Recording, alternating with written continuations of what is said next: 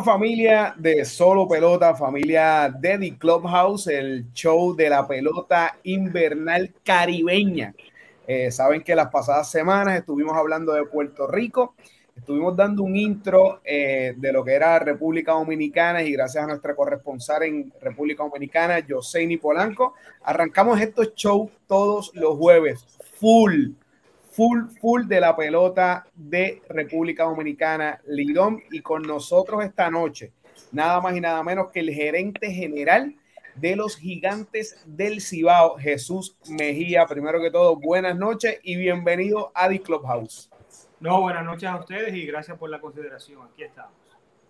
Bueno, Ángel, eh, de verdad, eh, a toda la gente eh, gracias por estar con nosotros y sobre todo gracias a Jesús por aceptar la invitación a este podcast, ¿verdad? Y es como habíamos hablado antes de iniciar, es conocer un poquito, porque la gente, mucha gente todavía no conoce eh, a Jesús Mejía. ¿Quién es Jesús Mejía? ¿Y qué ha hecho Jesús Mejía? Un, una persona tan joven dentro del béisbol y con un cargo tan importante como eh, gerente general de un equipo, sobre todo de la Liga Dominicana, que sabemos lo difícil que es esta liga.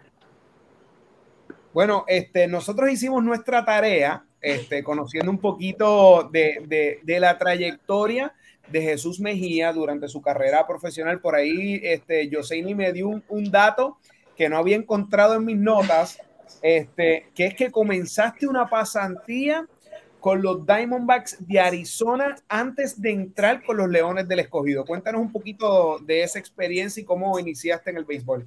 Mira, así mismo es. Eso fue en el año 2008. Ya yo tenía el interés marcado de, entrar a béisbol de forma profesional. Obviamente ya tenía varios años con la idea de trabajar en béisbol en alguna manera, pero ya ese año fue el año que yo me decidí, bueno, déjame salir a buscar a ver qué aparece, buscarlo por dónde entrar y iniciar una carrera.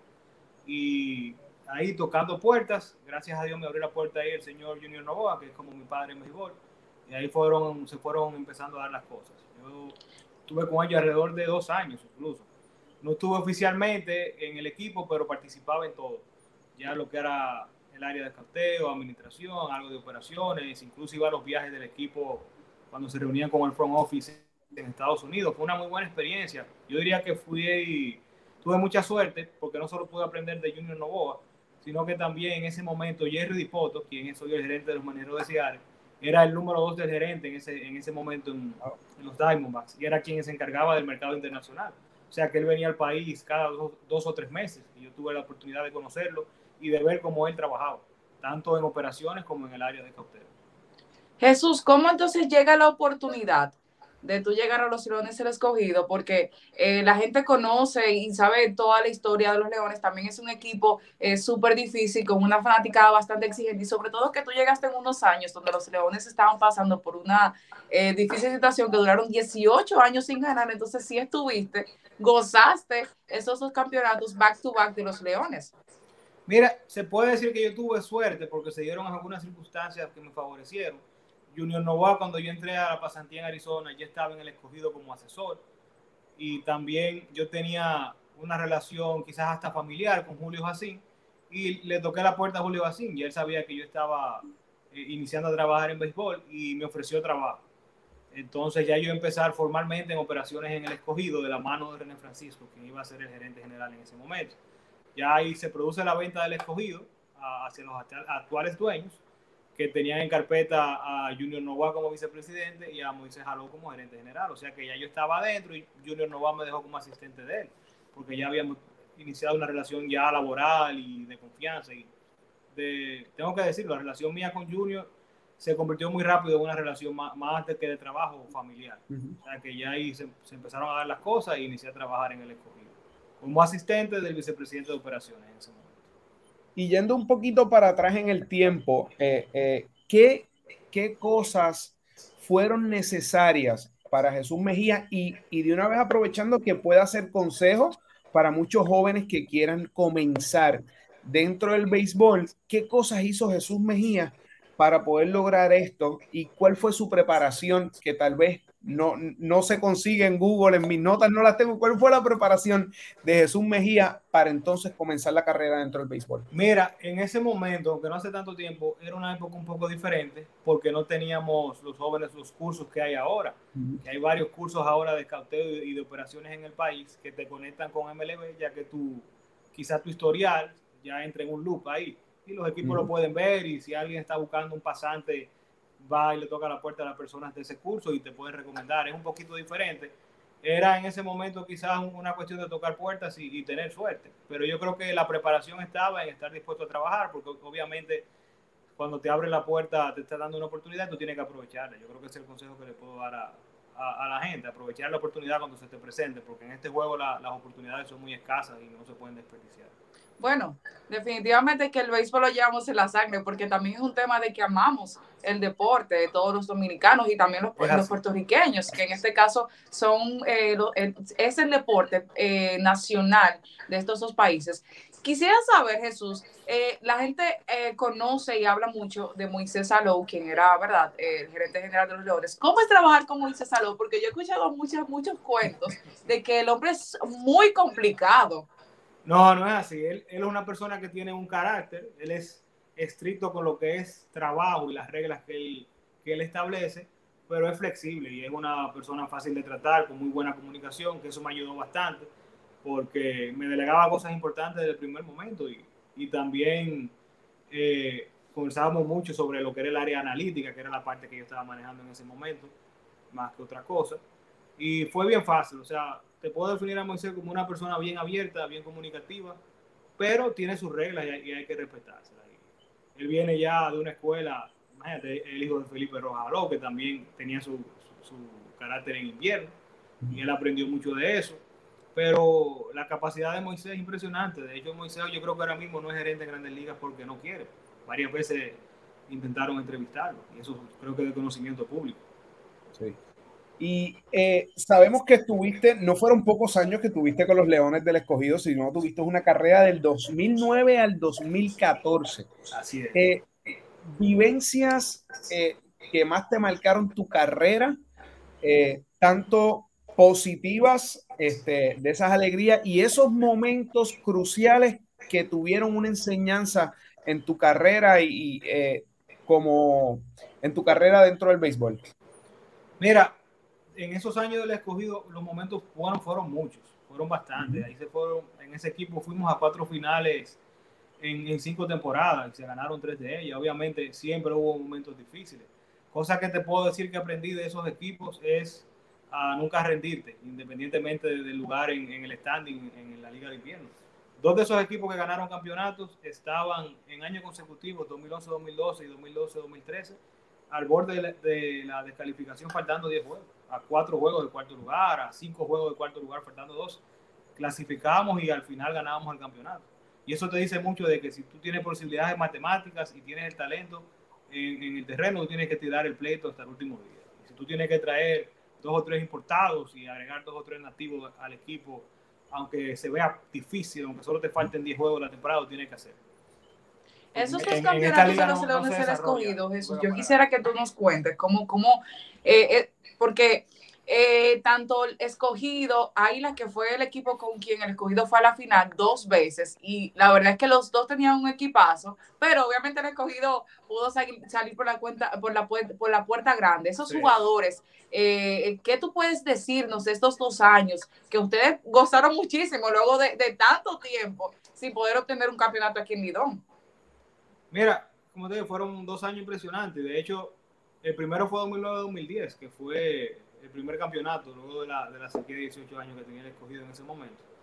Pero yo creo que los tres años y el mismo de la final, aunque no se ganó, fue un año igual de bueno y que se mantuvo el mismo ambiente laboral y, con los jugadores en ese momento. Eh, es el ambiente. El ambiente es la clave para tú ganar en Liga de Invierno. El, trato al jugador, el tú trabajar de manera organizada y en equipo sin necesidad quizá de estar eh, apretando el botón del pánico temprano, independientemente de los resultados. Es algo que, he aprendido y lo mantengo. Que conecto con el comentario que hice en la pregunta anterior de, nunca rendirse. Fíjense como los gigantes el año pasado, que caímos 7-12, perdimos 8 de 9, faltando 11 juegos en la serie regular y al final nosotros llegamos a la serie final. Y en ese momento mucha gente o la percepción era que estábamos prácticamente calificados. O sea que yo creo que, que por ahí que va la cosa, pero del escogido te puedo decir eso, fue una, una, universidad para mí y lo más importante es eso, que lo aprendí con Moisés y con Junior, el trato al jugador, no simplemente ver el equipo en el papel, estructurar, eso, eso es fácil, pero ya el día a día y lidiar con los jugadores es lo más importante. Bueno, luego de, de, de, de los Leones del Escogido, de ahí desde la capital a la romana. Los, con los, toros del este del 2014 al 2020, ¿verdad?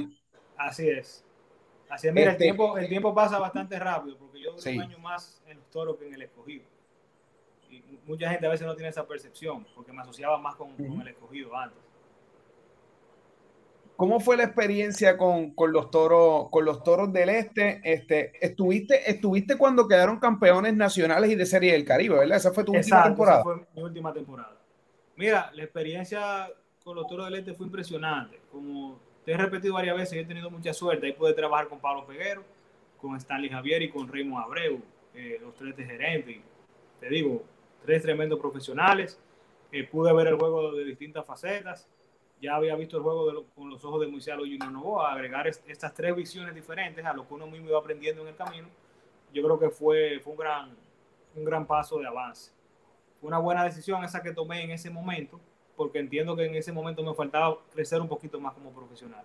Y yo creo que en los toros ahí terminé de crecer. Yo te definiría que el escogido fue una universidad y los toros fue, fue una maestría. Y para una persona joven como, como yo y la generación de ahora, que, que, es analítica, que le gustan las estadísticas, trabajar de la mano de Raymond Abreu fue algo, fue algo increíble, por así decirlo. O sea, estamos hablando de una persona que tiene 25 años en Oakland, ustedes saben que de Oakland sale Moneyball y, y, y, el, y, todos esos factores que, que se heredaron desde Billy Bean. O sea, que pude ver también eh, cómo pensaban en Oakland, porque Raymond viene de esa escuela. Fue un gran aprendizaje para mí. Jesús, ese año en que los toros fueron campeones, los toros iniciaron de una manera que la gente decía, bueno, ya los toros se van a quedar, porque tú sabes cómo son los fanáticos. Ahí volvemos a lo mismo. Y, que, que, incluso hasta le compraron el vuelo a Lino Rivera, porque así tan fuertes son los fanáticos aquí en Dominicana. Pero las cosas fueron cambiando. Tú que estabas dentro del equipo, que estabas ahí viendo todo lo que, eh, quizás frustraciones, porque eso es normal ¿Cómo, ¿Cómo, cambiaron las cosas de un momento a otro que los, que los toros llegaron a, ganar hasta 10 eh, juegos en línea ese año? Mira, ahí se dio algo interesante y vuelvo a, dos temas que mencioné hace un rato. El tema del ambiente y el tema de enfocarse en un plan y no prestarle atención quizás a los resultados negativos. El equipo arrancó 0 y 5 y 1 y 6, pero en ningún momento ni en la oficina del manager, ni en la oficina de operaciones, ni en el clubhouse hubo mal ambiente, ni hubo pánico o sea, todo el mundo estaba confiado en el plan que teníamos, en el equipo que teníamos, en, en el talento que había en el terreno. Y cuando tú quizás rechequeabas o analizabas otra vez el roster, la fórmula te, te, daba positiva. O sea, que nosotros sabíamos que el equipo iba a empezar a ganar. Obviamente, cuando te empieza 1 y 6, tú te preocupas un poco. A nadie le gusta perder. Pero nosotros eh, sacamos esa subjetividad de ese récord de 1 y 6 y con la objetividad del plan que teníamos, simplemente continuamos con el plan y las cosas empezaron a salir. Nosotros sabíamos que te, teníamos el equipo para competir y teníamos una gran atmósfera que se había creado la temporada pasada, con la llegada de algunas caras nuevas al equipo, Rubén Sosa, Valdespín, Peter O'Brien, eh, Félix Pie, que es un gran líder dentro de ese clubhouse, y también el capitán a la cabeza ahí, Cristian Adams. O sea que fue, era un equipo que sabía que tenía con qué ganar y eso se, se dejó ver después. Y, y, te quiero preguntar, este, estuviste en un momento clave en los Toros del Este, que fue básicamente la creación marca este, de lo que fue el Torolío, yes. toda, toda esa evolución que tuvo los Toros del Este a nivel de, de marca, ¿no? Eh, cómo se veían, este, pues mi familia es de la Romana, pues lo, lo, lo pude ver de cerca, ¿no? Desde de, de, de que no estaba tan establecido hasta el momento el parque empaquetado, como diríamos acá en Puerto Rico. O sea, ¿cómo fue desde los ojos de Jesús Mejía ese desarrollo de los toros del este en ese aspecto y cómo te ayudó a ti también este, en la carrera? Mira, fue de gran ayuda porque ahí viví experiencias diferentes.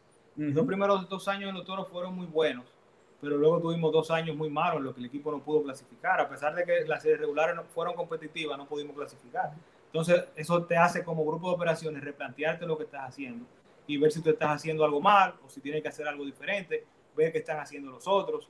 Te, te obliga a reinventarte. Yo creo que eso fue lo que, lo que pasó en ese momento, que lo que se estaba haciendo lamentablemente no estaba dando resultados y no se estaba haciendo mal trabajo porque había buenos equipos. Pero ya Raymond trajo algunas cosas nuevas y con las ideas que teníamos, lo que estábamos ahí, por la experiencia que, que, tuvimos esos dos años que, fue, que nos quedamos fuera de la clasificación, eh, pudimos relanzar los toros y, y crear realmente un plan un plan que todavía está dando resultados. Miren, el equipo coincidencialmente arrancó con 2 y 6 ese equipo y tiene 6 y 6 ahora. O sea que se, pudiera parecer un poquito ese inicio que ellos tuvieron en el 19-20. Yo creo que de manera personal fue eso, como arranqué o inicié ganando muchos campeonatos en el escogido, luego pasar a los toros y, ver ya lo que era perder, quedarte corto y relanzar otra vez el equipo hasta subir de nuevo a, hacer, a estar en primer lugar y ganar es una experiencia que te enseña mucho a cómo manejarte en el día a día. Yo creo que, antes, antes, de que, antes de que, yo creo que esos últimos cuatro años los toros, sobre todo los últimos dos, me prepararon para poder asumir el reto con los gigantes. Ese toro lío que que dio mucha agua a beber aquí a todos los equipos, porque wow, qué, qué, qué equipazo los toros, ese, ese 2020, 2019-2020. Entonces luego ya eh, Lino tiene el placer, para que tú veas, de poder ir a su país a jugar la Serie del Caribe y sobre todo ganar, también en su país. El que pasó por tantas cosas ese año donde también creo que se murió el padre de Lino y pues esos, esas emociones encontradas, pudo ganar el campeonato, pero también eh, pudo ganar en, en, eh, la Serie del Caribe en su país. Qué, qué gran año para los Toros del Este, eh, Jesús. Sí, es así, es así realmente. Yo creo que Lino fue clave, ahora que tú lo mencionas en, en esos momentos, porque Lino es un dirigente, te diría, es, es, el dirigente ideal para un equipo de invierno. Y yo creo que tenemos algo muy similar, por no decir superior, porque son dos buenos dirigentes ambos, en, la figura de, de Pipi Urueta, en ese sentido son, personalidades que aparte de ser buenos estrategas, saben lidiar con los jugadores en Liga de Invierno, porque Liga de Invierno es muy diferente a, grandes ligas o ligas menores. y, ya metiéndonos en, temas un poquito más profundos, ¿no? Este, cosas obviamente que acá en Puerto Rico siempre se, se menciona y sabemos que el Lidón pasa, este, que es el cambio de manager a veces tan repentino. Este, por lo menos acá en Puerto Rico, en las ligas de invierno, nosotros no estamos acostumbrados a ese tipo de movimientos, pero de momento sabemos que pasan por un slump y you fire, estás despedido, estás despedido. Los fanáticos son los que compran los pasajes.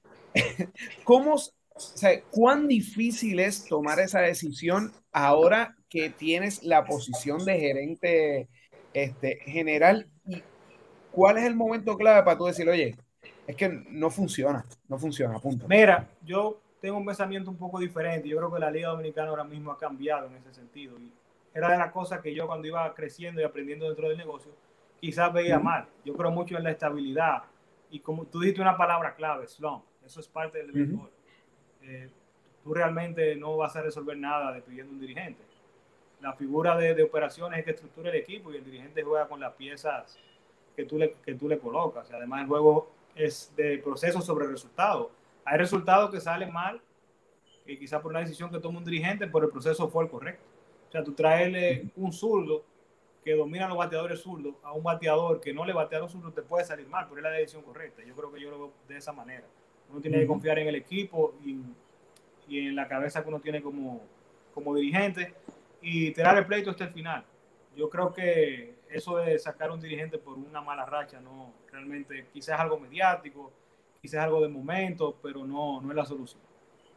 Y se ha visto en varios equipos, mira, yo creo que esa cultura ha ido cambiando, ya Lino Rivera va para su tercera temporada en los Toros, Pipe para su segunda temporada con los Gigantes del Cibao, y Félix Fermín regresa con las Águilas luego de la temporada pasada. Yo creo que se está creando esa estabilidad que es necesaria. Yo creo que eso ha cambiado porque también el proceso de contratación de dirigente ha mejorado mucho en la liga. Por eso tú ves perfiles que conocen más la liga, que conocen el, el, el medio de invierno, ya sea en Puerto Rico, ya sea aquí en México y en Venezuela. Anteriormente quizás se contrataba managers muy inteligentes, con mucha capacidad, pero que la liga de invierno no le daba tiempo de ajustarse a, la realidad de la misma. Yo creo que por ahí viene la diferencia también.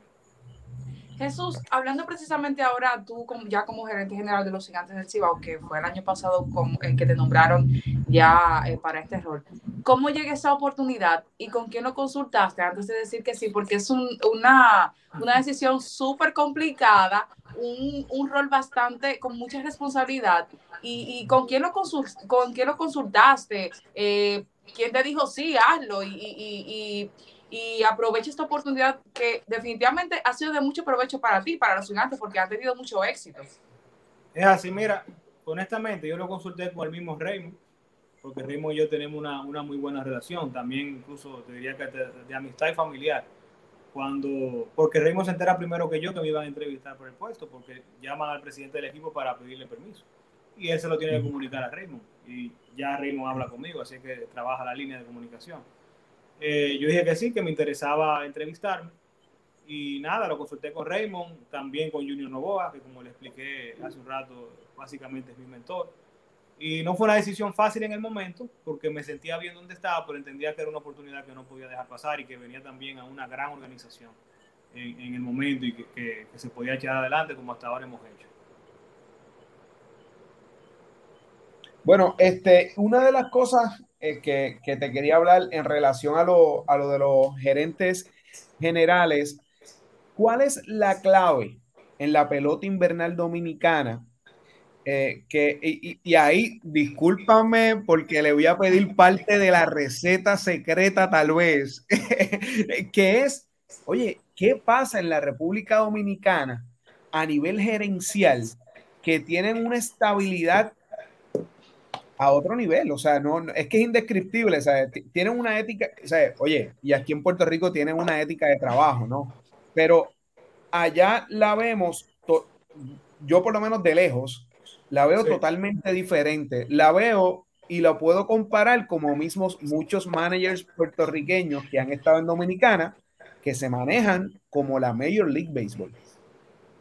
Mira, yo creo que eso ha tenido mucho que ver con los dueños de equipo y, los directivos de la liga, tanto los actuales como los anteriores. Han, tenido una, una, buena visión y han sabido eh, innovar cuando se ha tenido que innovar y copiar lo bueno de MLB y ahí generar una buena organización. Los dueños de equipos son grandes empresarios y han traído buenas ideas de negocio, buenas ideas de, organización a nivel empresarial y yo creo que eso se ha transmitido al béisbol en, en la parte operativa. Por eso tuve esa estabilidad ellos confían en un gerente, confían en un proyecto y le dan cierto tiempo a que el proyecto dé resultados. Yo creo que por ahí va la cosa. Que, por eso te decía que lo mismo tiene que hacer uno como, como gerente. Cuando tú contratas a un dirigente, tú tienes que darle tiempo y confiar en él. Jesús, tú sabes que mucha gente, hay muchos fanáticos que son fanáticos del béisbol, pero eh, como por arribita, eh, hay cosas que, que, no la manejan. Yo quisiera saber, eh, o la gente quisiera saber, ¿qué hace ¿cuáles son las funciones de un gerente general? Sobre todo aquí en la Dominicana, que es muy, muy complicada. Mira, las funciones, imagínate, son, son mil funciones, pero para resumírtela, básicamente es estructurar el equipo junto con el equipo de operaciones y eso implica, la estructuración implica el equipo de la que va para la temporada y también el futuro. Tú trabajas para el draft paralelamente a la estructuración del equipo. La estructuración implica jugadores nativos, jugadores importados, el mercado de cambios, el mercado de agentes libres, quizás a ti te interesa alguien que esté libre ahora mismo para la Liga Dominicana y tú lo quieras firmar. Por ejemplo, el caso de Vázquez Brazován, que nosotros lo encontramos como agente libre y ha hecho un trabajo tremendo ahora para nosotros los primeros siete partidos. Pero de eso se compone, de, estudiar el equipo día a día y tratar de llevar un equipo competitivo durante la temporada. Y es un trabajo de año completo. Realmente, por ejemplo, la temporada pasada, creo que la final se acabó un 17 de enero, fue lunes o martes, y ya a los cuatro días tuvimos nuestra primera reunión de operaciones para trazar un plan. Y más que trazar un plan, era repasar el plan y, ajustar algunas cosas, porque el plan aquí tú, tú eh, se mantiene. No, tú no borras y empiezas desde cero, ya tú tienes un equipo armado y a ese equipo tú le haces ajustes de cómo tú lo quieres ver y cómo tú lo quieres proyectar en, en el tiempo. Y de hecho, ahora mismo en reuniones que nosotros tenemos para el equipo de ahora, pensamos en el año que viene. Y en jugadores que quizás queremos adquirir por el año que viene. O sea que yo creo que la pelota ha cambiado bastante y eso se debe a que eh, el dinamismo de la pelota te obliga a eso. Como yo te dije, te obliga a reinventarte y te obliga ya a pensar en un ámbito en 360, no simplemente en ver lo que tú tienes al frente. Y mira, perdóname Ángel, y mira, ha cambiado tanto que antes, eh, años anteriores, la gente hasta decía, sabía cuándo un equipo era tan fuerte y otro era débil. Ya ahora mismo, en, los últimos años todo el mundo está fuerte. Todos los equipos están fuertes porque se preparan de esta temporada muerta. Y precisamente, Jesús, ¿qué hace un... ¿Cómo es tu vida de, de, gerente general? Y porque la gente piensa que la temporada muerta no se trabaja, pero es donde más se trabaja. Es más se trabaja. Donde más se trabaja. Es, como es 24-7 porque el béisbol se ha convertido ya en una guerra estratégica y de información. Entonces tú tienes que estar 24/7 informado con lo que está pasando en el béisbol de grandes ligas, en la liga asiática, en México, donde quiera que se juegue el béisbol. Y tú tienes que estar al día con la actuación de los jugadores tuyos y de los jugadores que no son de tu equipo, de los restantes cinco equipos. También tú le das seguimiento a las demás ligas del Caribe. O sea, es, es un trabajo arduo. Obviamente tú no siempre vas a estar al día con todo, pero tú tratas de estar al día junto con tu equipo con la mayor información posible en el momento. ¿Qué es lo más difícil quizás? Eh, que el plan que tú estás haciendo se mantenga, porque es muy volátil, depende de otros factores. Por ejemplo, nosotros hasta septiembre proyectábamos a José Siri como nuestro center field opening day, pero al, al, recibir el call que se merecía en ese momento y hacer el trabajo, se, se, quedó hasta la serie mundial. Y ahora es un pelotero que va a entrar en, quizás en, en una o dos semanas. Y eso te altera el plan, ahí tú tienes que buscar un sustituto.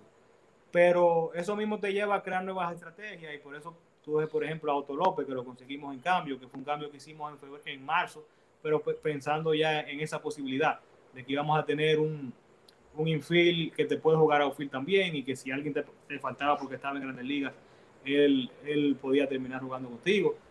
O sea que, como te dije, es una guerra constante de, de información y de estrategia. Y también, como tú bien dices, las oficinas de todos los equipos han mejorado bastante y eso te obliga a ti a, ser más competitivo y a estar más al día en algunas cosas. Porque si, como te digo, si, si titubeaste un segundo, quizás te quita un pelotero que tú querías. Sí, e, e, eso es una de las cosas que, que iba a mencionar y, y, ¿qué es eso, no? Este, ¿Cuál es el rol del gerente general? ¿Desde cuándo empieza a trabajar? Pero ya lo contestaste, o sea, es todo el año. Este, hiciste uno de los cambios en marzo, o sea, que mientras está... no, y eh, fue el tercer cambio que realizamos. Nosotros hicimos dos cambios en febrero. Wow. Santos, muchos cambios que se hicieron. lo adquirimos en febrero también. Wow. Por eso mismo, ah, por, ejemplo, por ponerte un ejemplo, en febrero ya nosotros estábamos haciendo depth chart del equipo y nosotros proyectábamos que Ronald Guzmán podía quedarse con la titularidad en Texas y tener un gran año y explotar en Grandes Ligas. Lamentablemente se lesionó y no lo pudo hacer, pero era la proyección que llevaba. Y ahí entra el cambio de, de Edwin Espinal, de tener un primera base defensivo que también puede hacer algo con el bate nativo desde el primer día sin limitación. Lo mismo con Otto López. Porque tú proyectas, bueno, Siri tiene chance en Houston, Ronald puede ser el primera base regular, entonces tú ves que tiene y que no tiene y tienes que tener una idea de dónde tú quieres importar jugadores, si te va a ir con picheo, si va a traer bate y dependiendo también de, de, los prospectos que tú tengas, que es la parte más difícil. Porque con los prospectos tú, tú no sabes si vas a contar con ellos o no hasta agosto que la organización te puede dar un permiso. Jesús, una de las cosas que la gente critica mucho o habla es acerca de los importados de, los, de los diferentes equipos aquí en la Liga Dominicana de Béisbol. A la hora de, de, contratar un importado, ¿cuáles son las cosas a tomar en cuenta? Ya que mucha gente no sabe eh, qué cosas eh, los equipos toman en cuenta para eh, traer un importado de calidad a esta liga, que es muy fuerte. Mira, yo creo que cada equipo tiene su filosofía. Nosotros tenemos la de nosotros y ajustada al contexto de lo que es la liga, lo que es invierno y lo que es el estadio también de nosotros, que, es un estadio ofensivo y eso te obliga a ti a buscar perfiles, perfiles específicos, sobre todo con el picheo. Quizás hay lanzadores que tú lo puedes traer en los toros o en la capital, pero que no te dan, no te, tú no los puedes proyectar de buena manera en el Julián Javier porque quizás son lanzadores que permiten muchos elevados. Y aquí la bola corre y eso se puede traducir en, en jonrones. O quizás hay lanzadores que permiten e, elevados, pero tú ves el historial de, jonrones por cada elevado y, no es muy alto, o sea que quiere decir que los elevados que le dan son contactos suaves, o viceversa. A veces tú ves unos, unos lanzadores con buenos números, pero con un porcentaje de jonrones por cada bola elevada muy alto, que tú sabes que en tu estadio o lo vas a tener que usar nada más en la ruta o, o no te va a funcionar. También con, con los bateadores, eh, yo creo que el perfil personalmente que yo busco en bateadores no varía mucho por estadio. Más bien uno busca quizá el bateador ya con experiencia, que venga a jugar en temporada completa, que es parte de la filosofía que tenemos. Le damos mucha prioridad a lo que es el pelotero sin limitaciones. ¿Por qué? Porque tenemos una liga, y la liga de Puerto Rico también, la liga del Caribe, tienen, tienen esa condición de que el talento de, grandes ligas y el talento que, que, está rankeado a nivel de organización viene con limitaciones. Entonces, yo entiendo que el refuerzo que tú traes para darte algo que tú no tienes, no te puede traer limitaciones también. Obviamente, hay, hay excepciones de pelotero que tú dices, bueno, yo a ese jugador lo quiero y después busco otro para segunda mitad. Pero por ahí no vamos nosotros. Una filosofía de tener un núcleo tanto nativo como importado que esté la temporada completa. Y que ya tú lo fortalezcas con las integraciones de esos grandes ligas. ¿Cómo, cómo es la relación de, de oficina, de, del front office, cuando están estableciendo acuerdos con lo que son los equipos de grandes ligas? Por ejemplo, este, a José Siri, que, que va a entrar eh, aproximadamente en dos semanas. ¿Cómo es esa conversación del front office de los gigantes con la, en este caso, lo de los Astros de Houston? Mira, ahí depende de muchos factores, porque depende de quién tú conozcas en la organización eh, o de quién conoce lo que trabajan contigo. Como el béisbol se compone de relaciones y mucha de la gente que trabaja de tu equipo de operaciones conoce a alguien en X organización o tú tienes ya una relación con esa organización y ahí uno hace el approach. Oficialmente, uno le pide el permiso a través de, los coordinadores de invierno, que cada organización tiene uno.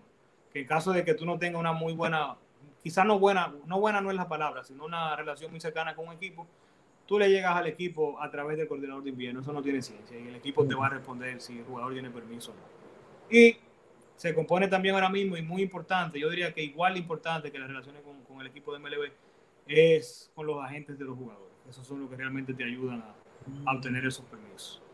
Que la gente se carga, habla con el equipo y porque quiere favorecer al jugador.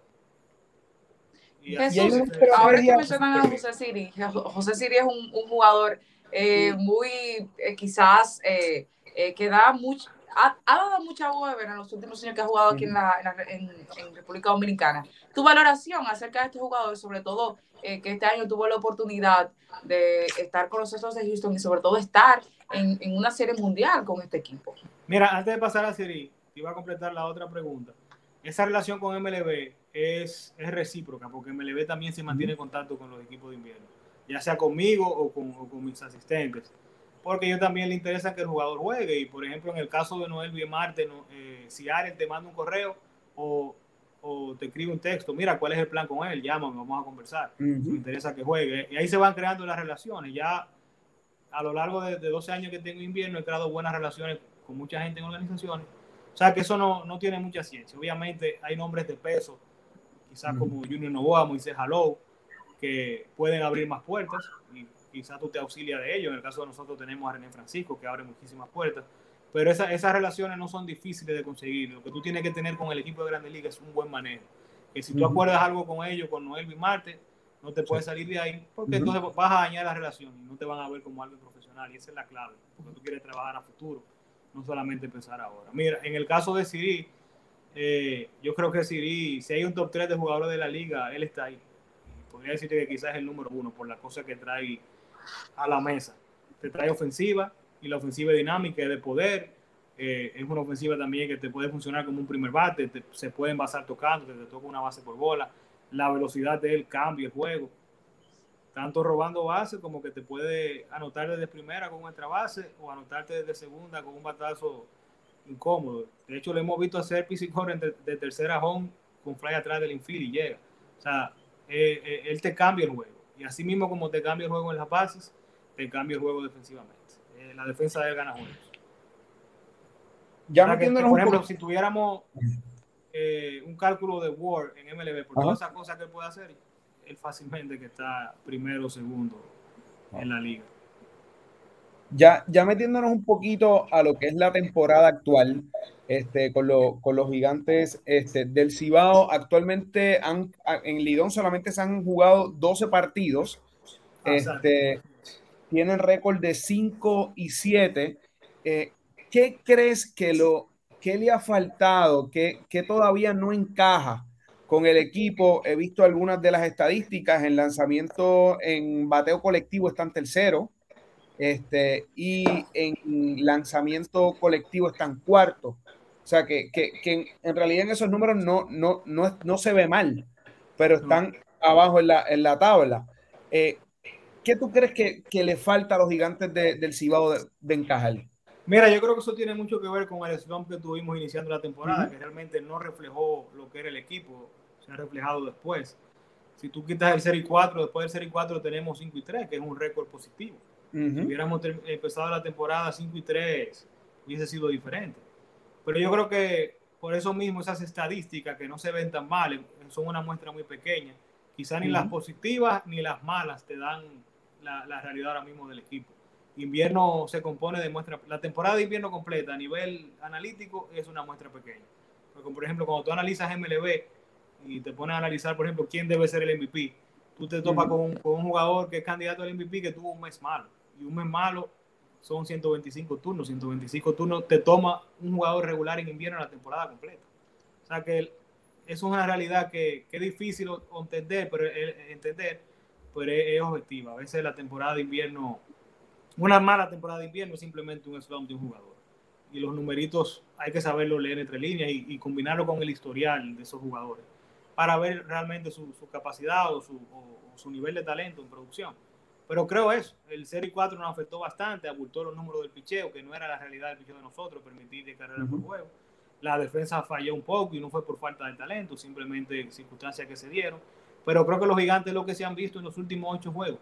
Eh, ese equipo que puede batear y, sobrenotarte el otro equipo y también te puede detener ese equipo con el picheo. Hemos ganado juegos 10 a 2 y 2 a 1 también. ¿Qué, nosotros queremos ajustar? Eh, fortalecer un poquito la rotación de abridores, que eso va a ayudar eso te genera una reacción en cadena con el relevo, porque inmediatamente tus abridores van más lejos, tu relevo descansa más y los, hombres llamados a, cuidarte la ventaja entre el sexto y el noveno están más disponibles.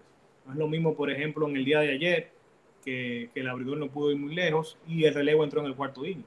Eso ya altera un poquito la dinámica del juego.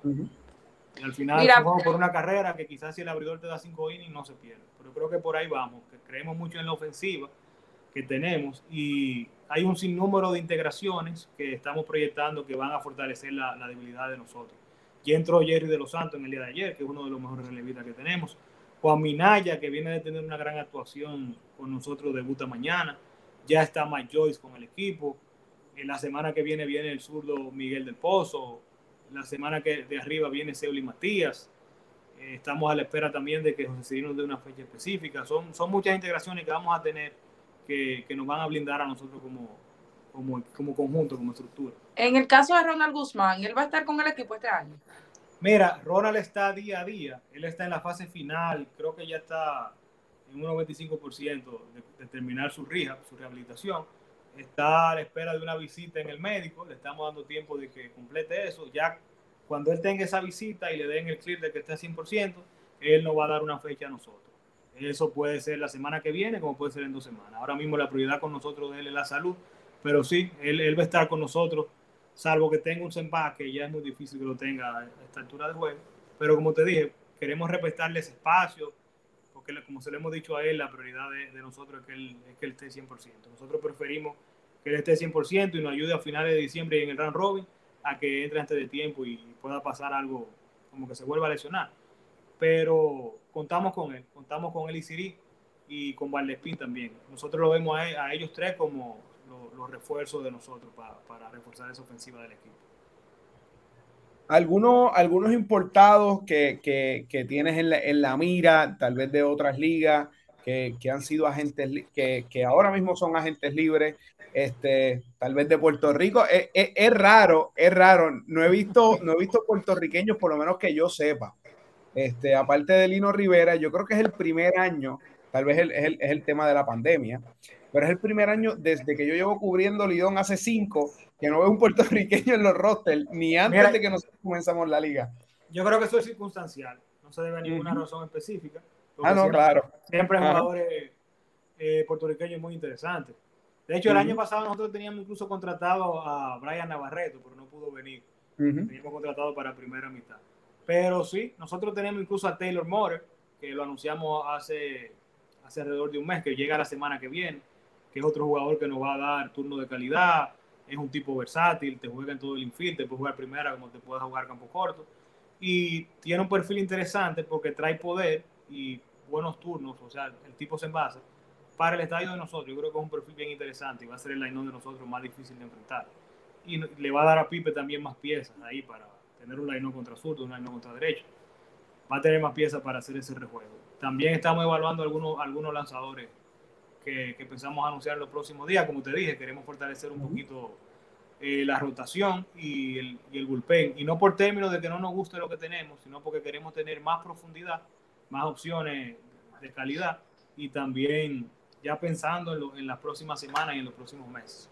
Siempre nos gusta tener mucha profundidad, sobre todo ahora en época de COVID, que tú no sabes en qué momento tú vas a perder un jugador importante por el virus. Mira Jesús, quisiera saber, eh, tú sabes que mucha gente se enteró que tú eres eh, hijo del señor presidente eh, eh, Vitelio Mejía, presidente de la, de la Liga Americana de Béisbol, hasta el año pasado cuando te nombraron gerente general de los gigantes del Cibao, que eso es, una, eso es algo bueno porque ya tú tienes una trayectoria de 14 años en el béisbol.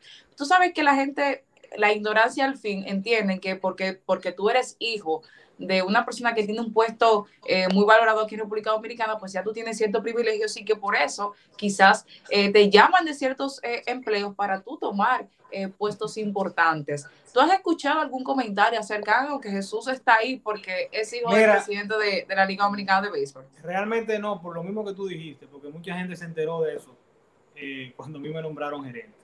Y mira que ya teníamos juntos 6 o 7 años en la liga yo creo que por eso mismo, como yo entré a la liga en el 2009, él entró a la liga alrededor del 2013, ya yo tenía una trayectoria de 4 o 5 años en la liga y ya por lo menos, por lo menos la presa que sí cubrí invierno me conocía como miembro de un, de un cuerpo de operaciones, ya sabía que yo estaba llevando una carrera y lo que, lo que ya sabían que yo era hijo del actual presidente de la liga, como que no tomaban eso en cuenta.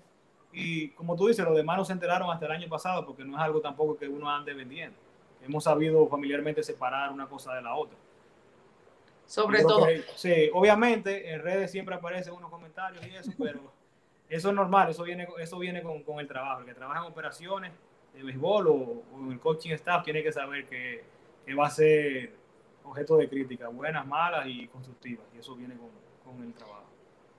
¿Cuál es tu valoración, primero como gerente general, del trabajo que has realizado el señor Vitelio Mejía en la liga y, lo, y, como hijo, porque queremos saber las dos partes. No, mira, como hijo te puedo decir que me siento orgulloso. Tú, tú eras a tu papá en un cargo de, ese nivel y ejercerlo de, de, una manera operativa positiva, podríamos decirlo, con una buena gestión, te hace sentir orgulloso. Ya como profesional, yo creo que la liga ha dado, ha dado un brinco. A veces tú necesitas cambios para, para avanzar. El, el doctor Mato Berrido, que yo diría que un presidente extraordinario en la liga, que también fue lo que necesitaba la liga en un momento. Eh, yo creo que parte de lo que tú me preguntabas, Ángel, al principio, de por qué la liga se parece tanto a MLB, tuvo mucho que ver con esa presidencia de, tanto tiempo de Mato Berrío, que le dio otro nivel a la liga, un nivel empresarial ya, un nivel ya parecido al de MLB. Y yo creo que ahora también se están haciendo cosas que eran necesarias, que ya se han visto. Modernizar la liga, tratar de modernizar la, estructura de los estadios, eh, por ejemplo, las instalaciones, séptimo cielo, también eh, digitalizar algunas cosas, o llevar la liga ya, lo que se está haciendo yo creo llevar la liga a, los tiempos al 2021, al nivel de MLB, con lo que es tecnología y con lo que es el béisbol moderno, tanto en el ámbito de negocios, que ya es un tema que manejamos los dueños de equipo, como en el ámbito de béisbol que manejamos nosotros en operación. Yo creo que faltan algunas cositas por hacer, que, que, están en carpeta, que hay varios proyectos ahí en la liga. Eso se verá ahí más adelante. Y, y, te comento algo, yo, soy profesor de gerencia deportiva en la Universidad del Sagrado Corazón y siempre nosotros hacemos algo que se conoce como los modelos de negocios, ¿no? Este, tú ves modelos de negocios de otros países eh, y, por ejemplo, nosotros cogemos el de, el de República Dominicana. Tú me dices que hacen falta cosas y yo siempre digo que Lidón siempre está alzando la vara cada vez más. Eh, cuando salió lo de el Bank Reserva, que le metió una inyección, yo creo que la parte que mencionaste de andamiaje corporativo de los equipos es primordial, pero la liga también ha cogido un andamiaje en hacer movimientos claves como el Bank Reserva durante la, la pandemia, ahora la Copa, eh, el fiestón que me llegó la invitación que hicieron para, para, para presentar la copa, el fiestón que hicieron para la, la serie del Caribe. Y Cherry on Top fue cuando yo veo los juegos ahora mismo por MLB TV. O sea, yo antes era, era una, lucha, era una lucha, yo veía en Puerto Rico, era en los canales dominicanos, pero a veces en Puerto Rico bloqueaban la señal, eh, así yo tenía los canales, me lo bloqueaban, pero ahora me siento en MLB TV, escojo el que yo quiero y lo veo high definition. O sea, y, y, cada día los equipos mejoran más las estrategias y llegan directamente a las personas. Y esta pregunta y todo esto va porque ¿qué tan importante es que los equipos le comuniquen a los fanáticos eh, que son pieza clave del béisbol invernal. Cada uno de los movimientos, porque yo me meto a la página de los gigantes del Cibao y de cualquier otro equipo en la liga, y desde que comienzan a hacer movimientos en marzo, están ahí, están ahí, están ahí, y no se queda uno. Mira, es, bien importante, pues yo creo que eso es una dinámica que se ha dado sola a medida que las redes han ido creciendo, que es parte de lo que estamos hablando, de ese crecimiento operativo, y empresarial, que ahora básicamente para operaciones y para el tema de negocio las redes son clave, las redes son fundamentales. Y en eso yo creo que tiene mucho que ver las redes de los gigantes del Cibao, desde hace, algunos años con, con, el grupo de mercadeo que han innovado bastante, tratando de llevar eso siempre, esos subtakes. Y también las redes de los toros del este con el tema de la marca que mencionaste. Yo creo que son dos redes que han trazado pautas y las demás se han sumado, agregando también cosas, cosas nuevas ahí. Pero eh, es como te dije, yo creo que el éxito de la liga y los equipos en general en todas las áreas ha sido esa, que siempre la vara se pone más alta. Por ejemplo, tú me preguntas ahora mismo si a mí me gusta el equipo de los gigantes, yo te diría que sí, que yo creo en ese equipo para batallar hasta la final, pero yo también quiero mejorar ese equipo semana tras semana. Yo creo que eso, eso se proyecta en todo, en la estructuración del equipo, en la competitividad del equipo, en redes, en el área de negocios. Yo creo que esa ha sido la clave de que la Liga Dominicana haya crecido tanto. Sí, y también uno, eh, yo sé, ni disculpa, uno de los puntos claves que hizo los gigantes del Cibao este año fue a nivel, a nivel de, de periodistas ¿no? Y, y, personas que están transmitiendo ese mensaje a los demás. Incorporaron a, a, a Susi Jiménez, que sabemos que tiene una trayectoria ya con, con, los Tigres del Licey, pero entonces también a Jansen Pujols, que todo el mundo sabemos que en la pandemia él hizo, o sea, subió de, de, de, de 10 a 20 este, e, en cuestión de esto, de su manejo, de, fue, fue, gigante. Un de equipo. Sí, por eso que han sido puntos clave que por lo menos yo desde afuera y viéndolo desde la parte corporate, son dignos de imitar y de verdad que me toca quitar el sombrero ante, ante los gigantes y ante la liga, ¿no? Lo único es, lo único es que se lo dije a Joseini, que lo único que me falta, mira, yo tengo por aquí del Licey, tengo de los toros, tengo de las águilas, hay que decirle a Natacha y a, y a, y a Susi que hagan su diligencia para una camisita, una jersey eh, eh, chipeada acá a Puerto Rico para ponerla por aquí detrás. Mira, aquí va a ser el espacio. Ah, hace falta los gigantes. sí, yo, yo tengo una de los Tigres del Licey, también tengo una gorra de, de, las estrellas orientales. hace falta una de los gigantes también. Eso va, eso vamos a poner eso en la agenda. Mira, Jesús, es para mí es, es imposible dejar eh, preguntarte esto porque yo fui una de las personas en la temporada pasada que fui varias veces al, al, estadio eh, de los gigantes del Cibao y yo apoyé mucho a los gigantes. Honestamente te digo que yo quería que ganaran el campeonato. ¿Por qué? Porque en la serie regular vimos que los gigantes pasaron por un momento lamentablemente por la pandemia, de casos positivos que duraron mucho y, la gente quizás pensaba que no iban a clasificar. Pero, ¿qué pasó en esa final? Porque mira, yo, mira, yo de verdad quería que ganaran los gigantes y Ángel está de testigo que yo dije que los gigantes van a ser campeones. Estaban a punto de lograr ese, ese campeonato. Mira, eso fue ya, yo creo que circunstancial y lo he repetido varias veces. Yo creo que hay que darle crédito al equipo de las Águilas. Ellos se repusieron de un 2-0 en la serie semifinal y de un 3-1 en la semifinal. Y de ese 3-1 en el quinto juego estaban perdiendo 3-0 a mitad del partido. Que es una situación en la que cualquier otro equipo se quizá baja un poquito la cabeza y, no logra hacer ese combate. O sea que yo creo que hay que darle crédito al contrario. Eh, estuvimos bien cerca, lamentablemente no se logró. Pero yo lo veo igual que si hubiese sido una serie que se hubiera ido 1-1, 1-1 hasta un séptimo partido. Así lo veo. Yo, yo, creo que hay que darle crédito al contrario. Los dos dimos nuestro mejor esfuerzo y al final ellos sacaron ahí la mejor parte. Fue un momento muy difícil para nosotros. Nosotros queríamos ganar. Fue, un momento eh, doloroso para nosotros, para los jugadores.